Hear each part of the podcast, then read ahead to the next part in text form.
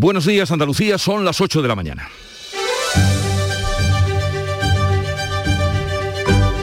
En Canal Sur Radio, La mañana de Andalucía con Jesús Vigorra. Llegó el día de decir adiós a las mascarillas, pero la realidad casi siempre contraria al deseo y a la norma es que hoy es el día de la confusión y el desconcierto. El gobierno decreta eh, que se levanta eh, el uso, el obligatorio uso de la mascarilla, lo acaba además de publicar en el boletín oficial del Estado. Así pues, lo que sabemos es que la mascarilla sigue siendo obligatoria en hospitales, centros de salud, residencias, farmacias y en el transporte público. En los colegios andaluces, según el consejero de Educación, no se tomará una determinada eh, medida hasta no conocer esa orden que ya decimos acaba de publicar hace unos minutos. Y en el trabajo la situación no es más concreta, pues se deja en manos de los servicios de prevención cuando son muchas las empresas que no tienen este servicio. Y por si esto no generara suficiente confusión, el día en el que supuestamente nos liberamos de las mascarillas, la incidencia en España de contagios sube. O sea, que es un día un poco eh, raro para olvidarse de las mascarillas, pero veremos cómo va a transcurrir la jornada. Enseguida les damos más detalles a este respecto. Social Energy. La revolución solar ha llegado a Andalucía para ofrecerte la información del tiempo.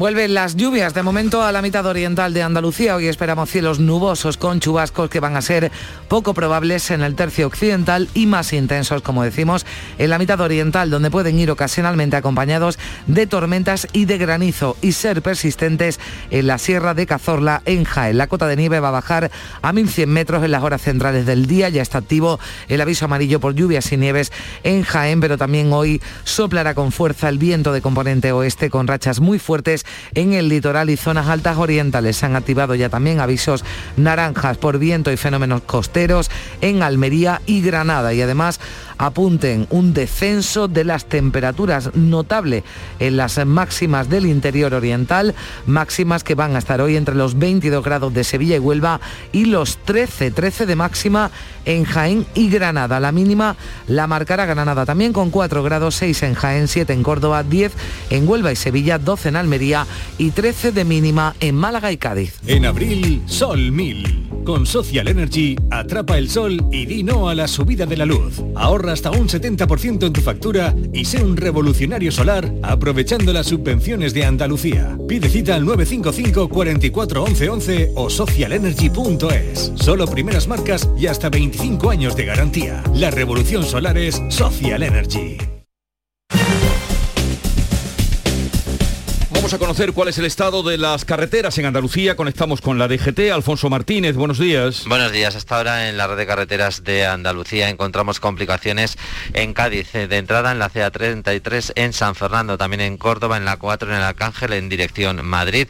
Y en Málaga, en la A7, en varios tramos, entre ellos en Fongirola, Menagalbón y la Cala del Moral, en, dirección en Cádiz. Tengan especial cuidado si van a circular por esta 7, la cual está con bastantes complicaciones también en San Pedro de Alcántara, en este caso en la A7, en ambos sentidos. En Sevilla hay circulación lenta de entrada a la capital hispalense por la 49, en Camas hasta Castilleja de la Cuesta y tengan especial cuidado en la ronda S30, especialmente en el puente del Centenario en ambos sentidos. Recordarles además que por nieve continúa cortada en Granada la 395 en Sierra Nevada del kilómetro 32 al 39. 17 millones de euros. 17 millones de euros. Tu hija, la que no podía venir hoy porque tenía mucho trabajo, acaba de subir una foto de fiesta con sus amigas. Pero piensa en 17 millones de euros. Extra Día de la Madre de la ONCE. El 1 de mayo, 17 millones de euros. Extra Día de la Madre de la ONCE. Compensa y mucho. A todos los que jugáis a la ONCE, bien jugado. Juega responsablemente y solo si eres mayor de edad. Un corazón fuerte es capaz de mover el mundo. Por eso queremos reconocer con el distintivo Corazón Andaluz a todos los productos, personas y empresas que ponen a Andalucía en marcha. Cuando veas un distintivo Corazón Andaluz, sabrás que ahí hay excelencia y que se consigue desde Andalucía con amor. Donde late Andalucía, Corazón Andaluz. Junta de Andalucía.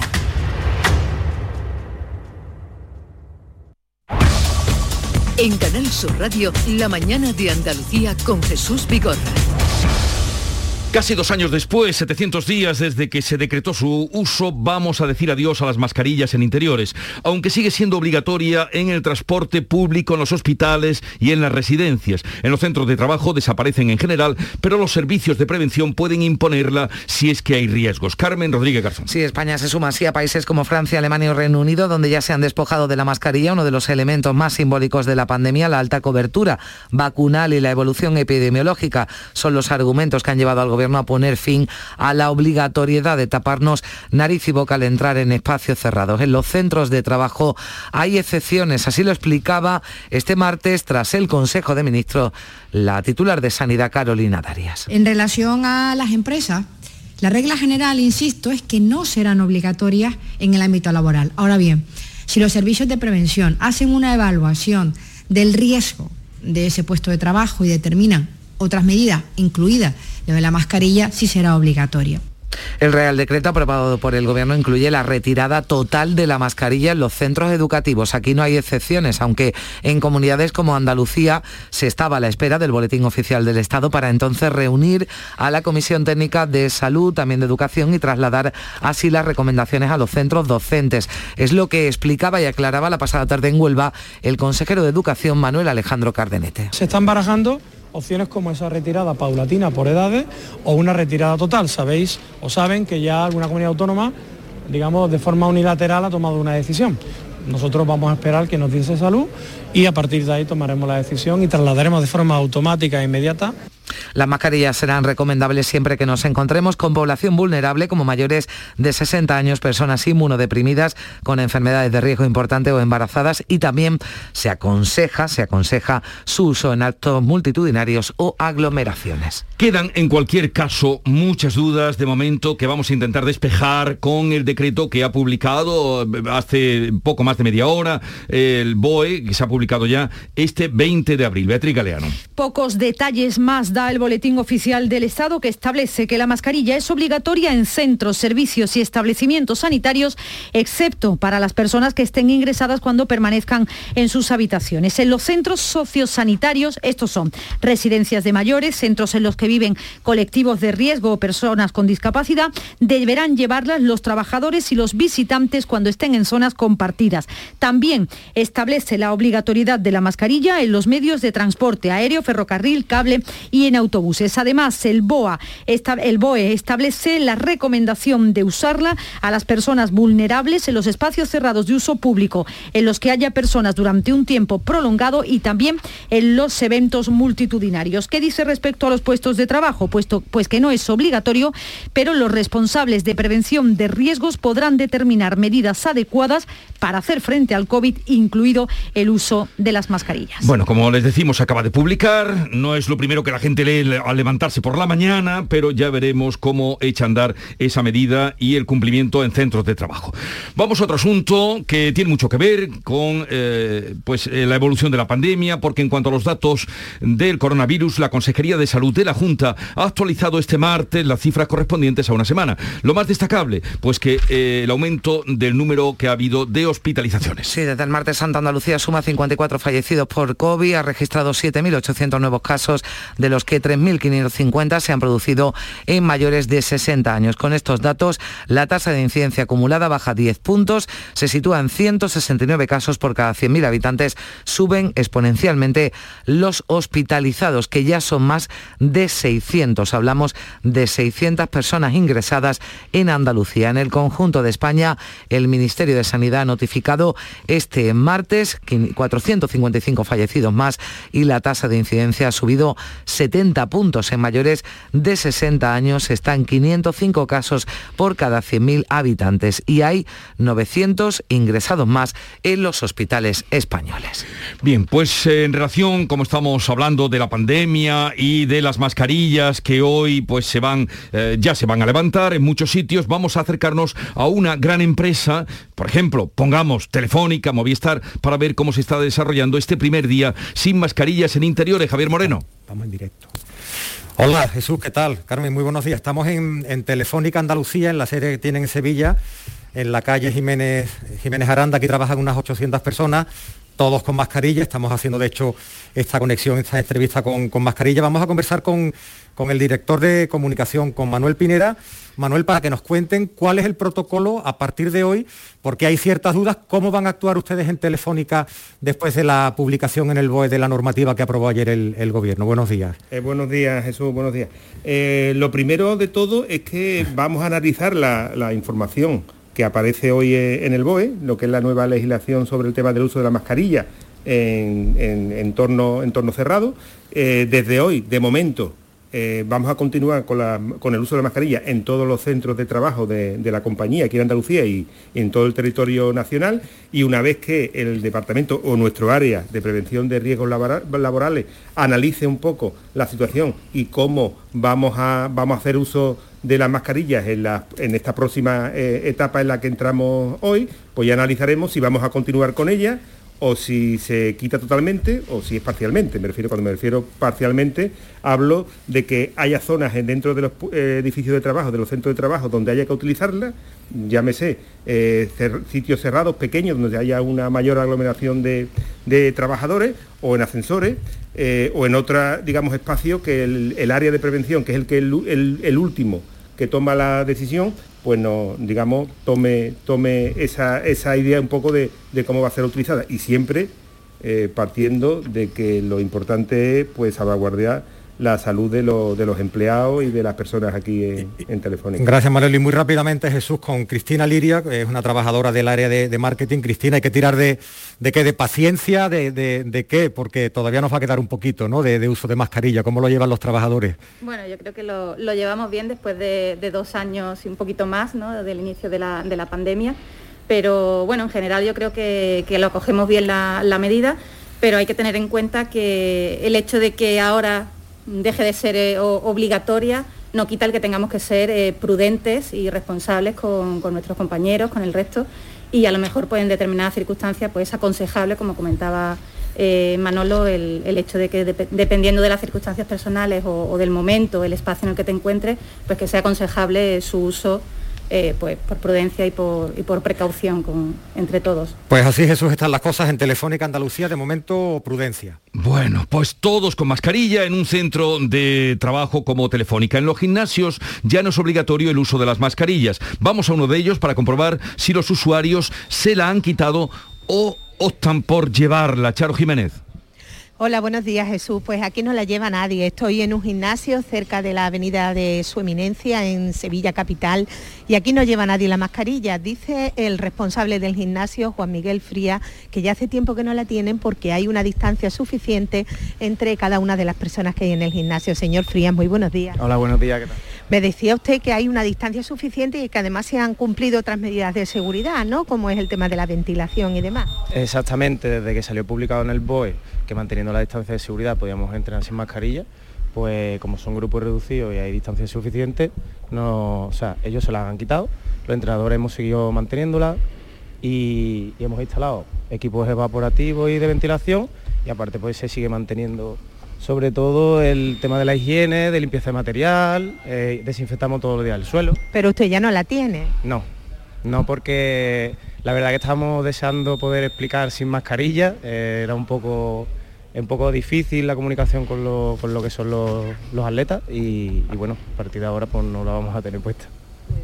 Pues muchísimas gracias. Nos podemos acercar a esta chica. Buenos días. Buenos días.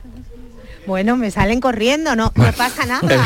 No pasa están nada. En el gimnasio, Charo. están en el gimnasio, están entrenando. Eh, están entrenando. Continuamos, no, no te preocupes, Charo. Eh, hay, esta es la realidad, el contraste en un lugar donde trabajan 800 personas, mm. todos con mascarilla, incluso nuestro compañero, como estamos nosotros también con mascarilla, y en otro lugar, el gimnasio, donde andan corriendo y haciendo deporte, nadie con mascarilla. Bueno, pues habrá que ir aclarando, me imagino, y nos tendremos que ir acostumbrando a algo que ha formado parte de nuestra durante dos años y que todavía, bueno, pues en algunos sitios va a seguir formando, Jesús.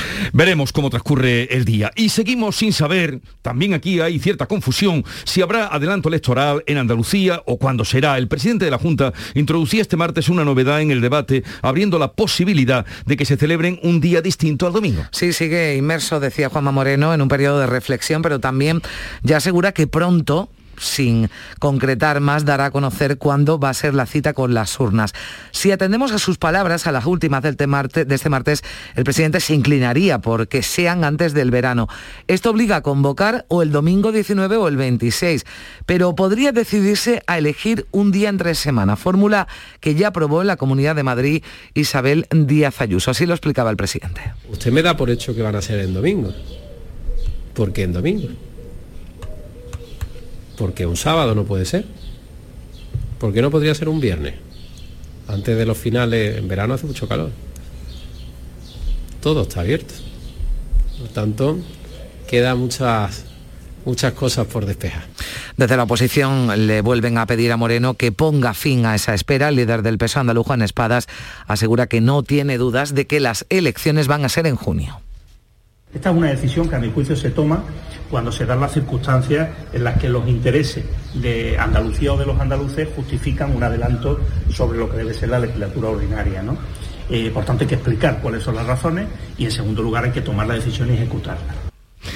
En el ámbito político, hoy se conforma el nuevo gobierno de Partido Popular y Vox en Castilla y León tras una toma de posesión de Adolfo de Alfonso Fernández Mañueco que ha estado marcada por la ausencia de Alberto Núñez Feijo y por la defensa del pacto que han hecho tanto Santiago Bascal como Isabel Díaz Ayuso. Tras jurar el cargo, Mañueco ha comprometido un gobierno unido, decía, para todos moderado y tolerante. Castilla y León no es ni puede ser nunca el proyecto de un solo partido o de un solo gobierno debe serlo de toda la sociedad. A este fin ofrezco moderación, diálogo, tolerancia, integración con la diversidad de opiniones y con el debate público. Mañueco ha disculpado la ausencia del líder de su partido, también ha evitado criticar la líder de Vox, pero Santiago Bascal subrayaba la importancia de mostrar el apoyo a un gobierno, al de Castilla y León, que, según ha denunciado, ha sido demonizado antes de echar a andar. No había hoy ningún sitio en España más importante para nosotros que estar en esta toma de posesión para apoyar a este gobierno que se ha convertido en la principal esperanza y en el principal motivo de ilusión para muchísimos españoles que lo ven como una posible alternativa para toda España. Como representante del Gobierno ha asistido la ministra Pilar Alegría, la ministra de Educación, que han comprometido colaboración, pero también vigilancia a un Gobierno que ha tachado de ultraderecha y al, del que responsabiliza a Núñez Fijo. El Gobierno de España va a estar muy vigilante ante cualquier cuestionamiento que quiera hacer este Gobierno de la Junta de Castilla y León a los derechos y a las libertades fundamentales que hemos conseguido con el esfuerzo de todos durante tantos años.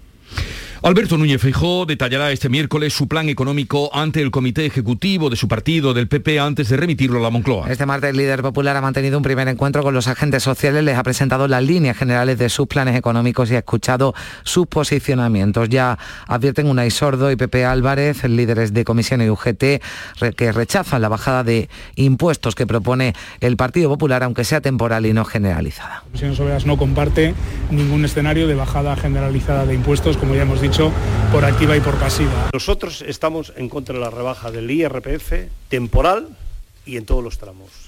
También si es temporal, también estamos en contra de la rebaja del IRPF. Feijo se ha comprometido a enviarles un documento con propuestas y cifras más concretas, líneas que han aplaudido los presidentes de la patronal COE y CEPIME que hay muchísimo margen de bajada de impuestos en España. Todo aquel que piense que bajando impuestos se genera más actividad estará en la línea que los empresarios pensamos.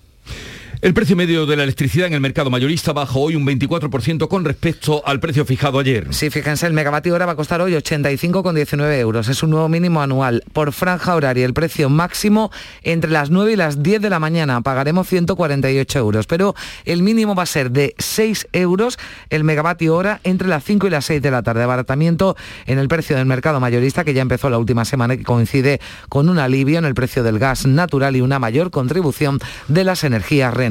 Les hablamos ahora o damos cuenta de un acuerdo para mejorar las condiciones profesionales de 72.000 trabajadores del SAS. El presidente de la Junta ha calificado de histórico este acuerdo para el que asegura se han puesto todos los recursos con lo que cuenta el gobierno y así agradecer el enorme esfuerzo de los sanitarios en la pandemia. A partir de ahora los médicos van a, a cobrar un complemento por trabajar por las tardes. Los trabajadores de enfermería también verán aumentado su sueldo que se va a convertir en el tercero más alto del país. Medidas que suman más de 100 millones de euros. Los médicos van a poder trabajar por la tarde cobrando un complemento para ello. Beneficia a más de 7.300 médicos de primaria. Esto es un esfuerzo más por reforzar nuestra primaria para que ese servicio se pueda mejorar y ampliar eh, por la tarde. Todas estas mejoras para los profesionales sanitarios suponen una inversión de 102 millones de euros. La línea Algeciras-Bobadilla recibe un nuevo impulso con la presentación hoy de la Alianza Europea para el Desarrollo de los Corredores Ferroviarios. Cuéntanos, Fermín Soto. Bueno, pues esta asociación tiene como objetivo el desarrollo completo de la red transeuropea de transportes en la que se integra la Algeciras-Bobadilla como cabecera de dos de los corredores prioritarios para la Unión Europea. El panel de expertos va a disertar sobre el desarrollo de los corredores ferroviarios, su potencial para el transporte de mercancías y la intermodalidad. Francisco Palenzuela, por portavoz del colectivo Andalucía BEI 2030, espera eh, que de una vez por todas el Gobierno central eh, dé un impulso definitivo a esta línea ferroviaria Algeciras-Bobadilla trascendental para el desarrollo del campo de Gibraltar y también de Andalucía. Creemos que la Algeciras-Bobadilla tiene que ser prioritaria, empezar desde, desde este tramo, la Algeciras-Bobadilla, y, hacer un marcaje férreo al Ministerio de Fomento y también a, a, a DIF para que se haga eh, lo antes posible y podamos eh, eh, preguntarle qué es lo que van a hacer en el proyecto. ¿Veremos algún día este proyecto concluido? Esperemos que sí. 8.21 minutos de la mañana. La mañana de Andalucía. Aquadeus, ahora más cerca de ti, procedente del manantial Sierra Nevada, un agua excepcional en sabor, de mineralización débil que nace en tu región. Aquadeus Sierra Nevada es ideal para hidratar a toda la familia y no olvides tirar tu botella al contenedor amarillo. Aquadeus, fuente de vida, ahora también en Andalucía. Pipas Reyes son las pipas de siempre. Ahora encontrarás tus pipas Reyes más grandes, con más aroma, con más sabor y más duraderas. Tradición e innovación para traerte tus mejores pipas Reyes. Las del paquete rojo, tus pipas de siempre. Premios Carrusel Taurino 2021. Canal Sur y la Fundación Cajasol conceden estas distinciones a Álvaro Domecq, Premio Carrusel de Honor.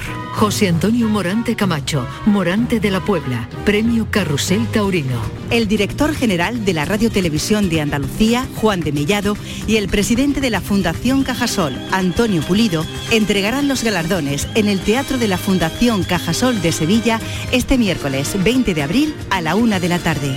Síguenos en directo en RAI, Radio Andalucía Información, con el patrocinio de la Fundación Cajasol. Un corazón fuerte es capaz de mover el mundo. Por eso queremos reconocer con el distintivo Corazón Andaluz a todos los productos, personas y empresas que ponen a Andalucía en marcha.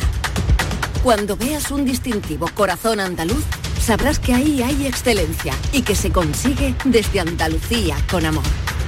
Donde late Andalucía, Corazón Andaluz. Junta de Andalucía. Buenos días. En el sorteo del Eurojackpot de ayer, la combinación ganadora ha sido 3, 7, 15, 17, 35, soles 3 y 4. Recuerda, ahora con el Eurojackpot de la 11, todos los martes y viernes hay botes millonarios. Disfruta del día. Y ya sabes, a todos los que jugáis a la 11, bien jugado. En Canal Sur Radio, la mañana de Andalucía con Jesús Vigorra. El presidente Pedro Sánchez visita hoy el Centro de Refugiados de Málaga, ubicado en el Palacio de Congresos y Exposiciones. María Ibáñez. Pues el presidente va a realizar una visita institucional para conocer de cerca la labor que se realiza en este centro inaugurado el pasado 6 de abril. Es el cuarto centro de estas características que hay en nuestro país. Aquí en Málaga se ofrece a los refugiados ucranianos todos los servicios de atención que les presta la administración pública a su llegada. Así, por ejemplo, en 24 horas reciben el documento que les permite residir y trabajar en la ciudad, alojamiento temporal en este centro e instalaciones cercanas y se les deriva a plazas en centros asistenciales de la Junta, ayuntamientos o en acogida familiar si las hubiera. Por último, comentaros que de los 10.000 permisos de protección temporal concedidos en Andalucía a ucranianos, 4.500 se han concedido aquí, en la provincia de Málaga.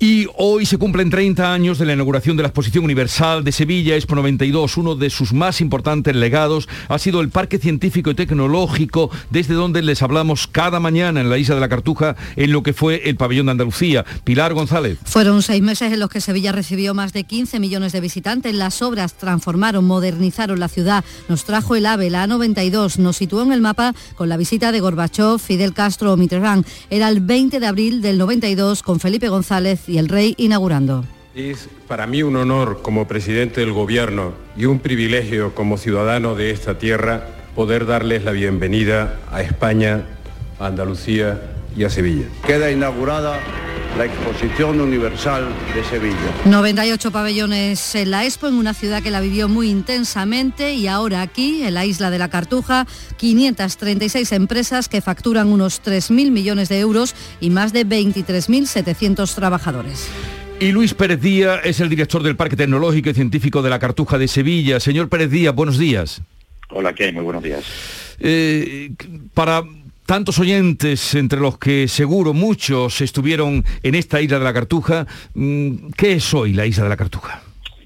Bueno, pues un proyecto ya, ya desarrollado antes de la finalización de la Expo, que realmente era un proyecto a medio, largo plazo, que ya a día de hoy podemos tener la satisfacción de decir que es un proyecto consolidado y que ha conseguido el objetivo principal, que era trasladar parte de la economía de Sevilla y provincia a una economía del conocimiento, de la ciencia y la tecnología. Los datos, eh, los datos son claros y, y así demuestran que el objetivo se ha cumplido, aunque queda mucho trabajo aún por hacer. Em, ese trabajo que queda por hacer, esos objetivos que tienen, ¿hacia dónde van? Pues mira, ahora estamos muy centrados en un desarrollo absoluto tecnológico en cuanto a la sostenibilidad y la transformación digital. Es cierto que tenemos un ecosistema de innovación muy potente, basado en el triángulo virtuoso universidad, ciencia y empresa, pero queremos dar un paso más. Queremos ir hacia la sostenibilidad y estamos preparando el proyecto, gran proyecto City Sevilla, para en el año 25 convertirnos en una zona cero emisiones. En este momento, ¿cuántos trabajadores eh, están cada día eh, pues, desarrollando su trabajo aquí en la isla de la Cartuja? Mm, en los últimos datos oficiales que tenemos, que son del 31 de diciembre del 20, porque estamos ahora inmersos en, en recabar los datos del 21, decían que tenemos 23.700 empleados pero además hay 10.000 estudiantes, es decir, estamos hablando de una comunidad de 32.000, 33.000 personas que obviamente pre-pandemia, porque ahora hemos sufrido un poquito el efecto del COVID, vienen diariamente a la isla de la Cartuja, que además es un parque urbano, que se puede venir eh, en medio de transporte público, privado y en medios alternativos. 32.000 personas cada día o algo más de 32.000 personas, Carmen. Sí, señor Pérez, ¿qué tal? Buenos días. A mí me gustaría preguntarle, porque es un aniversario muy redondo este de eh, la exposición del 92, pero eh, no se ha preparado nada ¿no? en el Parque de la, de la Cartuja para, para recordarlo y lo estamos haciendo aquí en la radio. ¿Y algo previsto en este 2022? Bien, mira, nosotros mm, obviamente vamos a preparar un, un gran aniversario en octubre, perdón, en octubre del del 2023, que realmente será el 30 aniversario del comienzo del Parque Científico y Tecnológico. Pero es cierto que la ciudad, esta ciudad tiene que poner en valor y recordar, eh, no solo con cariño y nostalgia, sino con, con mucha alegría la transformación absoluta que supuso la Expo para toda la ciudad de Sevilla y Andalucía.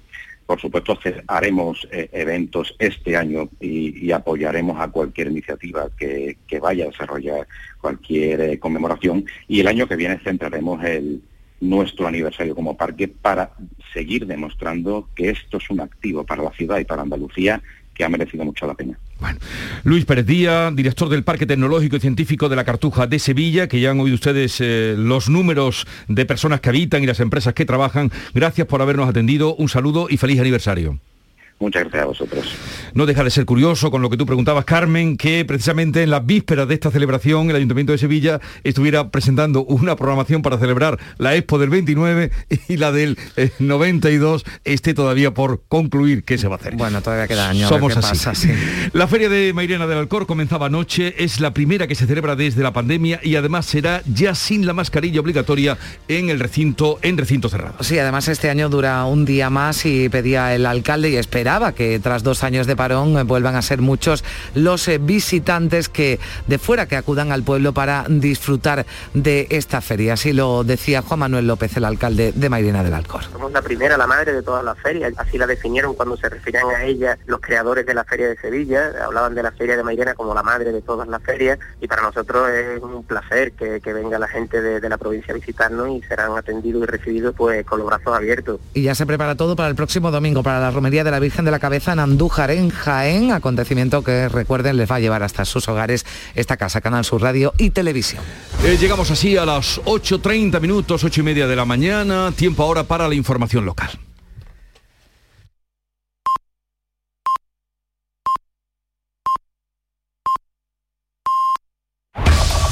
En la mañana de Andalucía de Canal Sur Radio. Las noticias de Sevilla.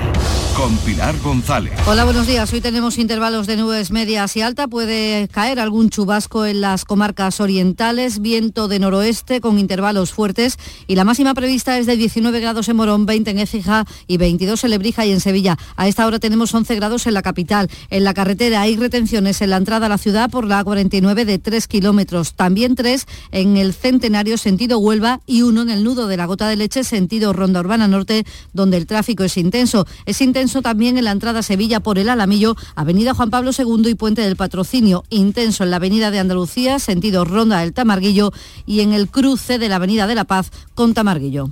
Automóviles Berrocar, más de mil coches de todas las marcas y modelos. La mejor garantía del mercado, inmejorable financiación, sin sorpresas de última hora y con total transparencia para que la compra de tu nuevo coche sea una decisión inteligente. 50 concesionarios Berrocar y más de 700 talleres concertados en territorio nacional. Entrega a domicilio totalmente gratis. GrupoBerrocar.com las mascarillas, como saben, dejan de ser obligatorias salvo excepciones como centros de salud o transporte público. Habrá que ver cómo reacciona la calle. Es para mí un honor como presidente del gobierno y un privilegio. Bueno, no es el sonido que queríamos escuchar. El caso es que en la Universidad de Sevilla y en la Pablo de Olavides seguirá siendo obligatorio el uso de la mascarilla hasta que se apruebe la normativa interna al respecto. El alcalde de Sevilla, Antonio Muñoz, ante la feria pide prudencia. La feria de Sevilla, que supone una gran aglomeración de gente y una confluencia tanto de visitantes como de los propios sevillanos y por tanto que siga imperando el sentido común y en la medida de lo posible donde podamos utilizar la mascarilla porque sea recomendable por la distancia, por esa aglomeración porque lo sigamos haciendo. Esta noche ha comenzado, como acaban de escuchar, la feria de Mairena del Alcor y la incidencia del COVID sigue bajando en nuestra provincia, aunque se han producido 12 fallecimientos en la última semana y los contagios suman 1.413 casos. La tasa de incidencia está en 129 por 100.000 habitantes. Hoy se cumplen 30 años de la inauguración de la Expo del 92. Uno de los legados más importantes ha sido el Parque Científico y Tecnológico en la isla de la Cartuja, que factura al año 3.000 millones de euros con 536 empresas y más de 23.700 trabajadores y 10.000 estudiantes. Los hoteles están al 80% por la final de la Copa del Rey. El ayuntamiento calcula un impacto económico de 45 millones de euros gracias a la promoción nacional e internacional que va a suponer para la ciudad. También lo dice así el presidente de la patronal hotelera, Manuel Cornax a haber una ocupación evidentemente muy alta. El fútbol todos sabemos la cantidad de personas que mueve y yo más que el que sea tema de ocupación puntual en un día puntual, a mí lo que me interesa sobre todo este tipo de eventos es la promoción internacional y nacional que origina, ¿no? que tiene una incidencia económica muchísimo más allá del dinero que puede dejar el evento en sí. ¿no? Esta tarde se ponen a la venta para el público en general las entradas para ver la final de la Copa del Rey en el Estadio Benito Villamarín. Ya se han vendido más de 10.000 entradas de 2 euros entre los socios, un dinero que va destinado a UNICEF que lo canalizará por Ucrania. Desde el viernes por la tarde podrán trabajar todos los taxis. Se levantan los descansos. El alquiler de furgonetas con una nueva y variada flota de vehículos industriales en Sevilla les ofrece la información deportiva. Nuria Gaciño, buenos días. Buenos días. Tropezón del Betis en la Liga tras caer anoche en el Benito Villamarín ante el Elche por la mínima. Esta derrota supone un paso atrás en la lucha por los puestos Champions, ya que el Betis sigue a tres puntos del Atlético de Madrid, Sevilla y Barcelona, que podrían ampliar la distancia si ganan sus partidos de esta jornada. Es más, el Betis podría incluso perder la quinta posición si mañana la Real Sociedad vence al Barça en Anoeta. Mañana también juega el Sevilla, que visita el Levante con la ausencia segura de Marcial. Siguen sin entrenarse ni Rakitic ni Cundé, si lo han hecho Diego Carlos y el Papu Gómez. Por su parte, Bono ha sido renovado hasta el 2025. ¡Guau! ¡Vaya furgoneta! La he alquilado en Iberfurgo. Está súper nueva. No parece de alquiler. Ya, en Iberfurgo disponen de una flota en perfecto estado y te ofrecen presupuestos a medida. En Iberfurgo somos expertos en alquiler de furgonetas de carga, pasajeros y carrozados. Visítanos en iberfurgo.com o en Sevilla en el Polígono Industrial Parsi. En la Universidad de Sevilla, hoy y mañana se dan clases de sevillana gratis en las instalaciones de los Bermejales. Dos jornadas de puertas abiertas para todo el que esté interesado en aprender, recordar o divertirse al ritmo de las sevillanas con alumbrado y portada de feria incluida. A esta hora tenemos 10 grados en Alcalá de Guadaira, 11 en Burguillos, 6 en Estepa, 11 en Sevilla.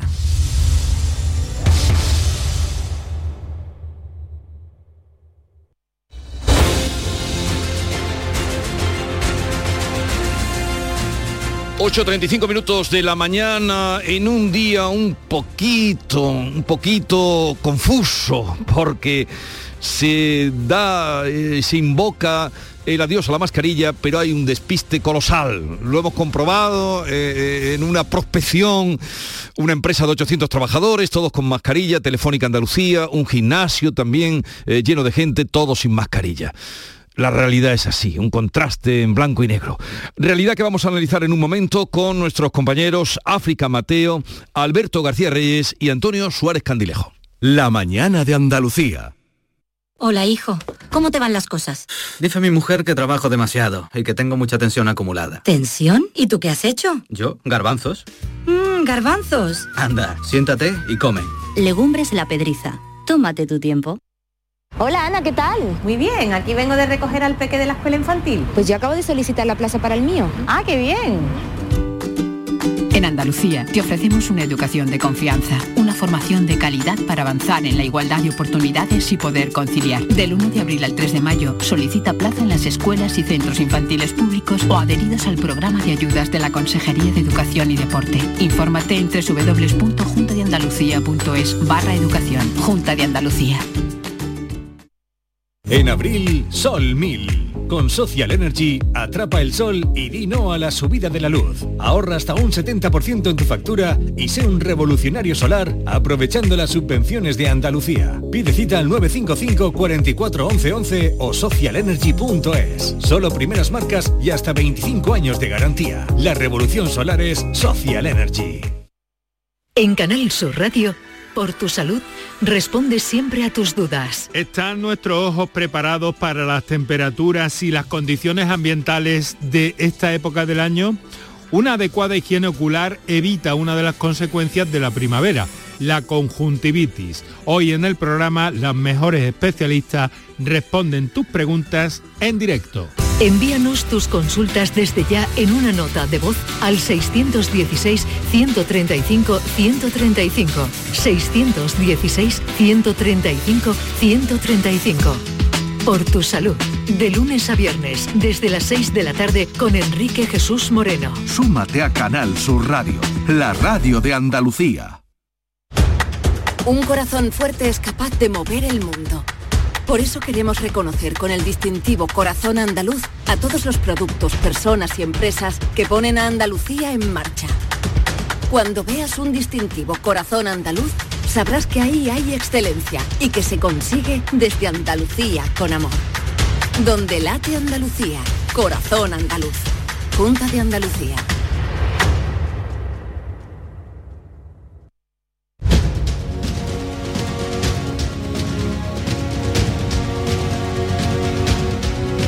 En Canal Sur Radio, la mañana de Andalucía con Jesús Vigorra. Y con África Mateo, delegada de Ideal Almería en el Ejido. Buenos días, África. Buenos días. ¿Qué tal? Pues muy bien por aquí. Ya luce el sol en Almería y ya estamos en la normalidad. Luz el sol en Almería. Normalidad, normalidad, no es normalidad. Ahora lo veremos qué hay de normal en el día de hoy. También nos acompaña Antonio Suárez Candilejo, director de Huelva Hoy, Teleonuba en Huelva. Antonio, buenos días. ¿Qué tal? Buenos días. Eh, por cierto, enhorabuena de nuevo, perdón, ayer eh, por los nuevos datos del EGM que ponen de manifiesto una vez más, eh, merecidamente, que bueno, que muchos andaluces eligen este programa eh, para estar estar bien informados. Así que enhorabuena. Bueno, muchas gracias. Compartimos con vosotros esa alegría y esas ganas también de, de seguir adelante. Eh, y en los estudios de la Cartuja, que haremos hoy mucha alusión a la Cartuja, Alberto García Reyes, junto a la dirección de ABC Sevilla. Buenos días, Alberto. Muy buenos días. Me sumo a la felicitación de, de Antonio y, y, bueno, enhorabuena por el trabajo que, que, que hacéis y que los demás podemos disfrutar. Pues gracias también a vosotros y, y- y también eh, tenéis mucho que ver todos los que apoyáis y estáis en este programa. No voy a ser yo menos en felicitar a pesar de nosotros, ¿eh? de los tertulianos. no esperaba Os menos. siguen, os siguen de, a pesar de. escuchando. No, vosotros sois la sal de la mañana. La sal de la mañana y la mostaza. Bien, eh, Supongo que a esta hora, eh, 8 y 40 minutos, ya habéis leído el BOE, que como hace todo el mundo en este país, leer el BOE cuando se levanta. Bueno, eso de que todo el mundo lee el BOE. Yo he puesto eh, el despertador y todo. Se ha publicado a las siete y media, más o menos, el decreto que supuestamente, ahora vamos a tratar de aclarar eso un poquito, eh, con un experto, ¿no? Porque eh, obviamente no lo hemos leído, ¿no? Ninguno. yo yo sí me lo he leído. ¿Ah, ¿eh? sí? Sí, yo lo he cogido hace nada, 40 minutos y, y me lo he leído, pero al final... ¿Qué ha sacado gobierno- claro? Pues nada, lo mismo que sabíamos antes de leerlo. El gobierno ha, ha perdido sus buenas costumbres de, de lanzarlo a las 12 menos 5 de la noche, que cuando estábamos en plena pandemia, pues nos venía todo fenomenal esa hora y hoy es que, vamos, me parece una barbaridad que hasta las 8 menos cuarto así no lo hayan lanzado cuando entraba en vigor desde las 12 de la noche de la noche. O Sí, sí, ha sido o de- ocho, he dicho yo siete y media, pero no, ha sido incluso posterior. Bien, en Sí, cualquier sí. caso, eh, ya sabemos, porque pareciera que todo el mundo, para interpretar qué va a pasar. Nosotros hemos hecho una pequeña que no es significativa, hemos mandado una unidad móvil a una gran empresa, Telefónica Andalucía, 800 trabajadores, todos con mascarilla. Eh, hemos ido luego a un gimnasio, eh, también eh, muy concurrido de gente, todos sin mascarilla. Esta es la realidad. Sí, un panorama triste, pero en cualquier caso a mí me gustaría dejar bien claro que la mascarilla ha funcionado y que, hombre, esperemos que el sentido común eh, eh, impere a partir de ahora porque mm, no sabemos lo que puede venir a partir de ahora y no solo por mirar a China con lo que está pasando, con ese nuevo confinamiento que no tiene fecha eh, lamentablemente de fin, pero mm, ya digo, la mascarilla ha funcionado, nos ha evitado de muchos, mm, de la gravedad en muchas situaciones de y de contagios y tal y yo pienso que, que, bueno pues que una vez más el gobierno pues mm, eh, sigue actuando pues como viene acostumbrando a hacer eh, en este caso dejando en manos de las empresas eh, bueno pues que decidan ma- mascarillas sí o no o de qué forma cuándo y tal no yo creo que estamos en una incertidumbre total imagino que con el tiempo iremos sabiendo más o menos por dónde por dónde tirar pero ayer la ministra Darias no vino a aclarar muchas cosas y hoy el BOE pues no sé si la letra pequeña o la letra grande nos pondrá claridad a este tema un- eh, una situación un tanto de incertidumbre ¿no? Yo creo que Pero es peor que lo de dejarlo en manos de las empresas, porque encima lo que lo han trasladado es a manos de la prevención. Sí, sí, y que hay muchas y empresas para que no las tienen ese empresas, servicio, claro. Aparte de las que no lo tienen, es que las que lo tienen es muy difícil que la prevención pueda hoy responder a todas las empresas. Entonces, claro, la papeleta que tienen hoy, eh, yo conozco alguna empresa grande que ya ha mandado una, una circular a sus trabajadores de que le obliga a mantener la mascarilla y tal, pero es que no se puede hacer. Entonces, eh, la- no todas las empresas pueden recurrir hoy a su prevención porque la prevención no se dedica solo a, a 10 empresas, llevan miles de empresas cada centro de prevención, entonces va a ser otra vez el caos, como no, bienvenido al Yo, caos. yo creo que esta incertidumbre es estratégica. Es decir, mientras menos se sepa, menos responsabilidad tiene el si pasa algo, ¿no? El, el- el gobierno, ¿no? Con más, más. Siempre Alberto, siempre echar- piensas mal. Sí, por supuesto, claro, es mi función. Eh, eh, siempre se le puede echar la culpa del caos a, a los demás, ¿no? Porque, bueno, claro, no, es que usted no se enteró bien del BOE, es que en tal artículo lo ponía de esta forma. Además, eh, em, yo, yo no he podido leer el, el- el BOE de hoy todavía. No vamos a engañarnos tampoco, pero sí he leído eh, resoluciones anteriores y, y- y hasta ahora todas son eh, una cosa de la ambiguas, contraria, son son ambiguas. ambiguas. Es decir, tú puedes ahí interpretar lo que a ti te apetezca interpretar. Es como el que va yendo al médico hasta encontrar uno que le dice lo que quiere escuchar, ¿no? Bueno, pero Eh, Alberto, en esto también es que si tú coges cualquier eh, legislación, la legislación no puede entrar al, al- al detalle de todo. o sea, claro no Te- al termina detalle, Alberto, que ahora sí tengo, te tengo preparado todos una sorpresa. Si te puede decir si la mascarilla en los colegios es obligatoria o no, en fin, o depende del director de, del jefe de estudio de cada colegio. Es que es tremendo. Entonces, claro, esto genera una incertidumbre que, eh, primero, el, nuevo decreto entra en vigor anoche a las 12 y, resulta que no lo conocemos hasta las 8 de la mañana. Alberto, por eso el sentido común. deja, deja, Alberto, que termina, que tengo que ir a otro sitio. Segundo, segundo, y, ya termino. Eh, eh, una vez que el decreto entra en vigor, ahora entramos en, pero aquí dice que me la puedo poner o que no me la puedo poner. Ahora hay que consultar a, la prevención de riesgos laborales. Entonces llegamos, llegamos a una situación que sabe que ocurre, que la gente, por, por reacción natural, se arranca la mascarilla y dice, anda que le vayan dando ya todo esto. Y a lo mejor no es la solución. Llegados a este punto, yo cuando hay cosas así que no entiendo muy bien de tema normativo y constitucional, siempre acudo a Agustín Díaz, Agustín Ruiz Robledo, que es catedrático de Derecho Constitucional, creo que alguna vez habrá coincidido con vosotros y siempre nos aclara la situación. Eh, señor Ruiz Robledo, buenos días. Eh, buenos días. a ver. No estoy muy seguro de que pueda sacar de la ambigüedad y a, los contertulios.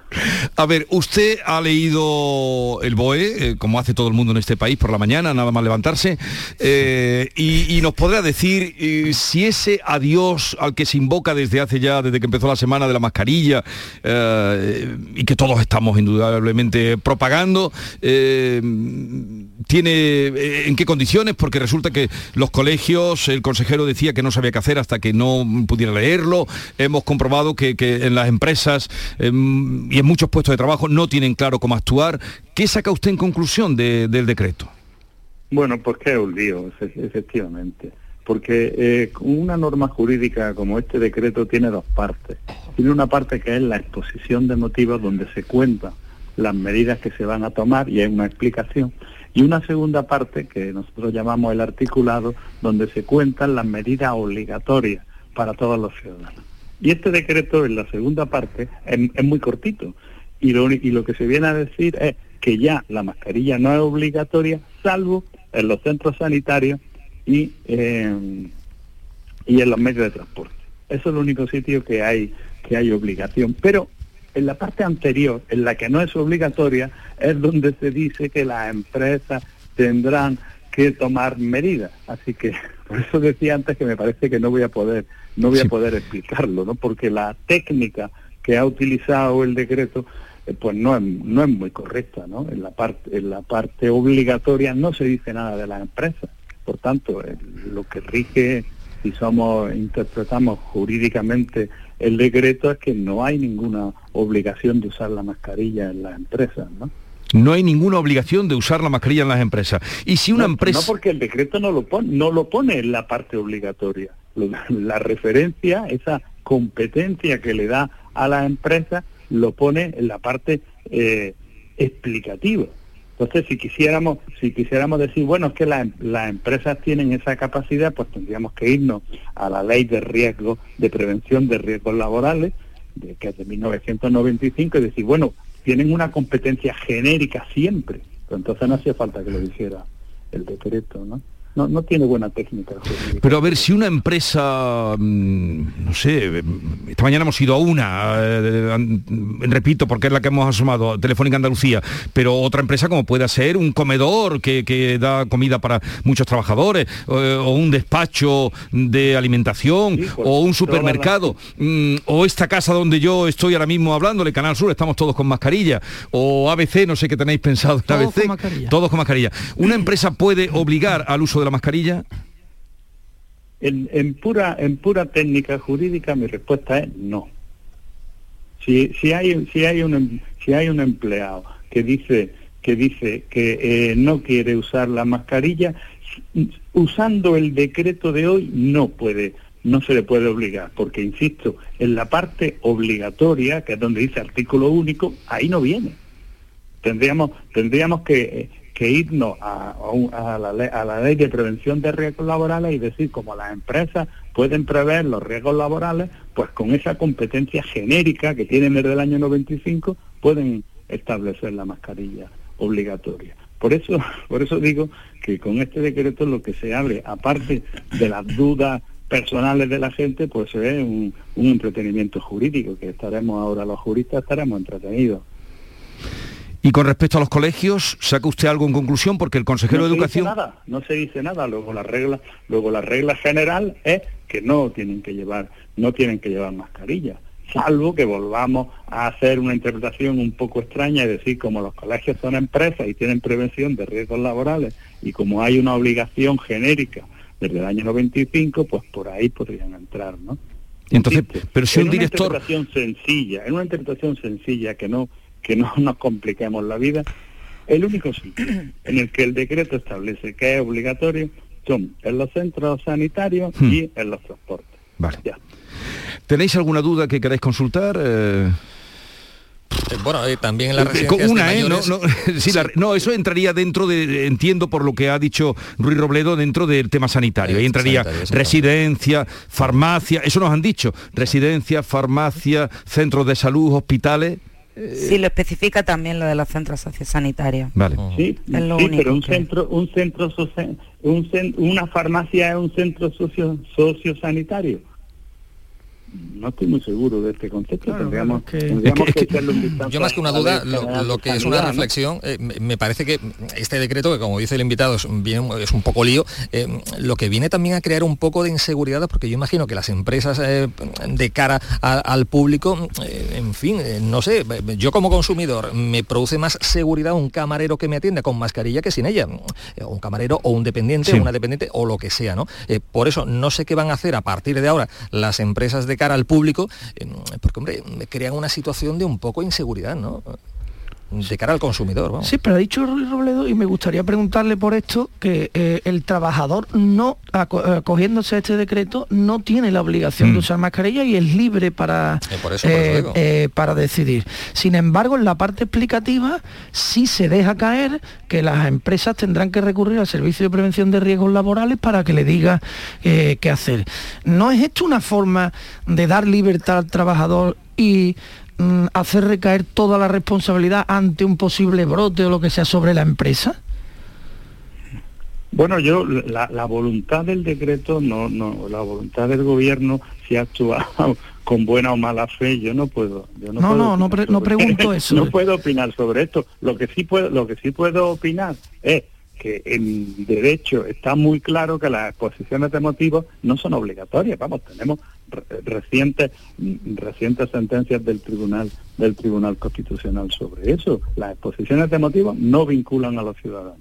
Entonces, para saber lo que vincula y lo que no, tengo que irme al artículo único.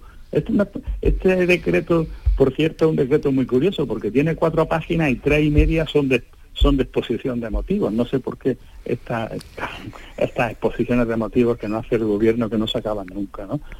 Pero cuando, Entonces- lee- cuando se lee el articulado, pues el articulado es que es muy corto. Y, lo, que, y lo que nos dice es centros sociosanitarios, que insisto, habrá que, que tratar de definir qué es un centro sociosanitario. Y en segundo lugar, los medios de transporte, ya está. Ahí sí se hace muy bien. Los medios de transporte se dice aéreo, ferrocarril, por cable, lo- eso sí. Sí que por cable no serán los tranvías, no acabo de entender eso del cable. Perdónenme. Eso, está muy bien hecho. Ahora, ¿qué son centros sociosanitarios? Pues habrá que echar, eh, echa- estudiar un rato a ver si hay jurisprudencia sobre eso, Vale. si la ley, si la ley general de sanidad define si una farmacia es un centro sociosanitario. Sí, Habrá que ver. Entonces, al día de hoy, ya por resumir y, y dejarle, ¿tiene hoy clase, profesor? Sí, Vale. a, las, a las 12. Y eh, bien, eh, ¿presencial o No, nosotros estamos presenciales. presencial? ya. Vale, entonces, eh, Y hoy sin mascarilla. eh, usted va a ir sin mascarilla y, y no puede, pero en empresas, puestos de trabajo, empresas grandes, pequeñas, mm, según lo que dice el decreto, no están obligados a llevar mascarilla a los trabajadores. Efectivamente. Efectivamente. En el articulado del decreto no hay ninguna obligatoriedad de usar mascarilla en, en las empresas, en las universidades, en las escuelas. Con lo cual, pues, inevitablemente surgirán los enfrentamientos si un si una eh, central de riesgos, como por, perdón, el, Sí. el responsable de prevención de riesgos laborales dice que es obligatorio en una empresa y un, un trabajador acogiéndose al decreto no cumple la norma. Entonces, insisto, ya tendremos que irnos a otras leyes previas que estaban antes, por tanto no hacía falta. Y si un trabajador, eh, pues eso, eh, contraviniendo la orden que le den, eh, se la quita eh, y dice, ¿Qué puede Pues, pasar? Según, en, en mi opinión, según el decreto no le va a pasar nada, pero podríamos intentar analizar esa situación desde la ley de prevención de riesgos laborales. Vale. Bueno, Agustín Ruiz Robledo me deja muy tranquilo. Eh, catedrático de Derecho Constitucional de la Universidad de Granada. Gracias como siempre por estar con nosotros. Un saludo. Un placer, Jesús. Hasta otro día. Adiós, buenos días. Lo, lo que ha venido a decir, entiendo yo, el, el- el catedrático es que la- el decreto es una chapuza. No, es que no, eh, es una auténtica chapuza que permite mm, lo que hablábamos antes, ¿eh? que permite eh, entender una cosa y la contraria, porque, bueno, lo ha dicho muy bien, tres folios y medio de parte explicativa que no es vinculante y medio folio para la parte vinculante, ¿no? Y, y yo me pregunto, lo que yo me pregunto es, ¿cómo puede ser que el gobierno, con más asesores de la historia, no sepa, no tenga uno, al menos uno, que sepa esto que nos ha dicho el catedrático, que la parte explicativa no es vinculante, que eh, la exposición de motivos es la vinculante y que lo que ponga ahí es lo que hay que cumplir. Di- digo es yo que Alberto, los, habrá en los algún la decretos, los decretos para los BOEs no los preparan los asesores para nada, no pueden intervenir. De hecho, los preparan los abogados del Estado. De hecho, durante la pandemia, el, el Ministerio de Sanidad tuvo un problema grave y es que no tenía eh, suficiente cuerpo eh, funcionarial para poder asumir todo el trabajo que se le presentaba porque un ministerio sin competencia eh, genérica. Entonces tuvo que tirar, y me consta porque un amigo mío que abogado del Estado eh, lo cedieron desde el Ministerio de, Economía junto a otros compañeros al Ministerio de Sanidad porque no tenían capacidad para generar toda la normativa que tenían que generar. Esto no supone una disculpa para, para el decreto que esté hecho así, pero claro sí es, yo me lo he leído y claro sí es con la... Pero con se la acaba de decir el catedrático que cualquier Sí, sí, cosa sí. menos claro. ¿Cómo No, no, no, lo que no ha que dicho que está muy clara la no, parte no, no, no, y Luis Robledo, eh, ojo, que no, no, diré- no, él ha derecho dicho constitucional no, no no, lo vamos a él ha dicho ¿no? que el articulado es muy claro y que solo lo que han hecho ha sido hacer un articulado muy corto, que es lo que ha explicado el catedrático, y eso sí que está absolutamente claro. Y efectivamente la única eh, parte que, que lo mete en la parte dispositiva no tiene sentido, que es lo de lo de los centros de trabajo, pero eh, empieza el párrafo diciendo en el, en el entorno laboral con carácter general no resultará preceptivo el uso de mascarilla, o sea, mm, más claro el agua. Lo que pasa que eh, luego mete de la prevención de, pero eso ya es que está, lo de la ley de prevención de riesgos laborales no es de hoy, es del 95. Vamos a ver, el catedrático ha dicho que técnicamente el decreto mm, no está bien hecho. Es un ¿no? lío, es un lío. Es un Textualmente lío. ha dicho que es un lío. La técnicamente exposición de está motivos mal tiene hecho. muchísimo texto y lo demás mm, poquito. Eso. eh, Efectivamente, en fin, eh, pero en la parte de articulado sí que está claro. Al final tú te tienes que acoger a eso. Y como él ha dicho, Bueno, que está claro, dicho en eres la única aquí que lo dice, porque el catedrático dice que está muy poco claro, que no se sabe lo que es un centro so- sociosanitario, en fin.